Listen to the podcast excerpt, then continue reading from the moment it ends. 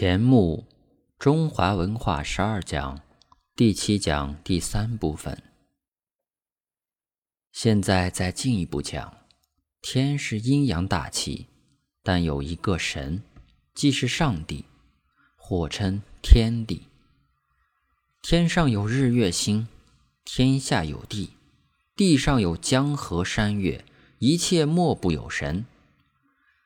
即如土石草木皆有神，在中国人观念中，一物即一自然，同时即欲有一天或一神。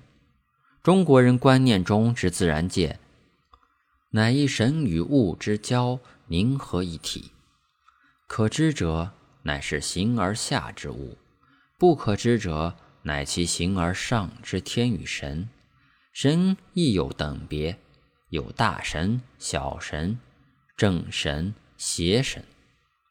如天是大神，日月星便比天神为小；地是大神，河岳山川便比地神小。各地有城隍神、土地神，比河岳山川诸神又小。诸神间之等级，却如人间政治组织般。又如古有社稷。社是地神，稷是五谷神。天地生万物，不凡天地亲自处理，物各自然，即物各自生，因此物各有神。五谷与人生最密切，故特奉祭神与社神同祭。人之大源出于天，故人崇祀天地，却不再有。以最早之人当奉祀，但各民族各有最早之祖先，由各民族个别奉祀。亦如各一家各有祖先，由各一家各自奉祀之礼。在中国人观念里，神的世界与人的世界非常密切，亦可说天人合一，既是我们最高理想。文化与自然合一，则是我们的。终极理想。因此，在中国社会中之神世界，其实皆由人来建立。不仅五谷有神，即一棵大树生长了几百年以上，我们既封它为神，并由它来代表土地神，那树便不许斩伐，并得每年去祭祀。明代有一部小说称《封神榜》。封神正是我们文化中几千年来一传统，神由人分，那不奇怪吗？但大家视之为平常。其实这既是我们中国人的信仰，神可由人封，也可由人免。一个国家亡了，那国家的社神祭神也随而变了。可见神由人封。在中国自古即然，所以天地人并列为三才。人可赞天地之化育，与天地参，可替天行道。那么自可由人封神，天神地神不由人封，但人可封一是人神去赞参天地。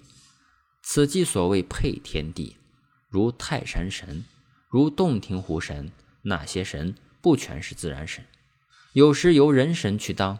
某一人死了，他可以当泰山神，或当洞庭湖神。诸位定会说，这不是迷信吗？若诸位定要说这是迷信，那么耶稣是上帝独生子，是不是迷信呢？诸位说这是宗教信仰，这是高级的一神教。中国人的迷信是低级的多神教。然而，从什么地方可以找到证据？证明上帝只生了一个儿子耶稣，穆罕默德不答应此说，两个儿子打起来是为宗教战争。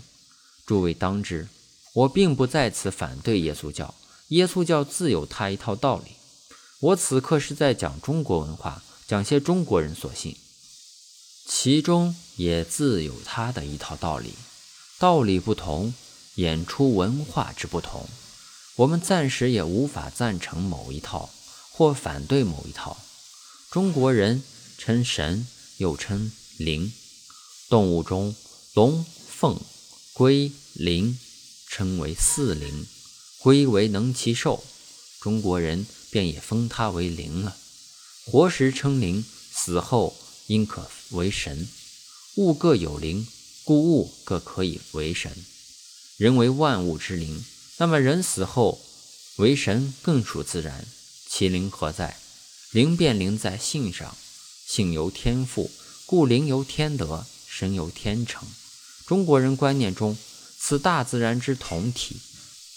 便具有一最高性灵，物各有性，所以物各有灵，能发挥此灵性之最高可能，而对此自然界有最大功德者，中国人便称之为神。所以中国人的神还是在这一世界中，上帝也是在这一世界上，其他日月星宿、河岳山川诸神也都在此一世界上。诸神之等级。则由其所蕴之灵性与其所显之功德而分。人的灵性与其功德，有时比不上日月星宿与河岳山川，但有时也能得并天地，功残造化。那便人而可以配天了。只要功德在社会，其人虽死，其神长存，既存在此社会上。如就台湾言，有孔庙，既如孔子人在此社会上；日月潭有文武庙，岂如关羽人在此社会上？又如泰山、长江，为什么都有一个神？因泰山、长江都对人类有功德、有贡献。但为何泰山、华山不并为一山神？长江、黄河不并为一水神，则因河岳山川各有个性。泰山与华山个性不同，长江和黄河个性不同，因此其灵气不同，而功德也不同，便各封一神来奉祀。在人亦然，个性不同，变成人格不同。关羽和岳飞不同，郑成功和吴凤不同。但各有他们的人格影响，影响流传，便即是神。比神降一级者，称作鬼。鬼亦分等级，鬼之最高级者便是神。我们各有祖先，人之父母虽无功于整个社会，但与我有功，我该对他有崇报。所以父母死后，便为他立神位。父母之于我们，内有德而外有功。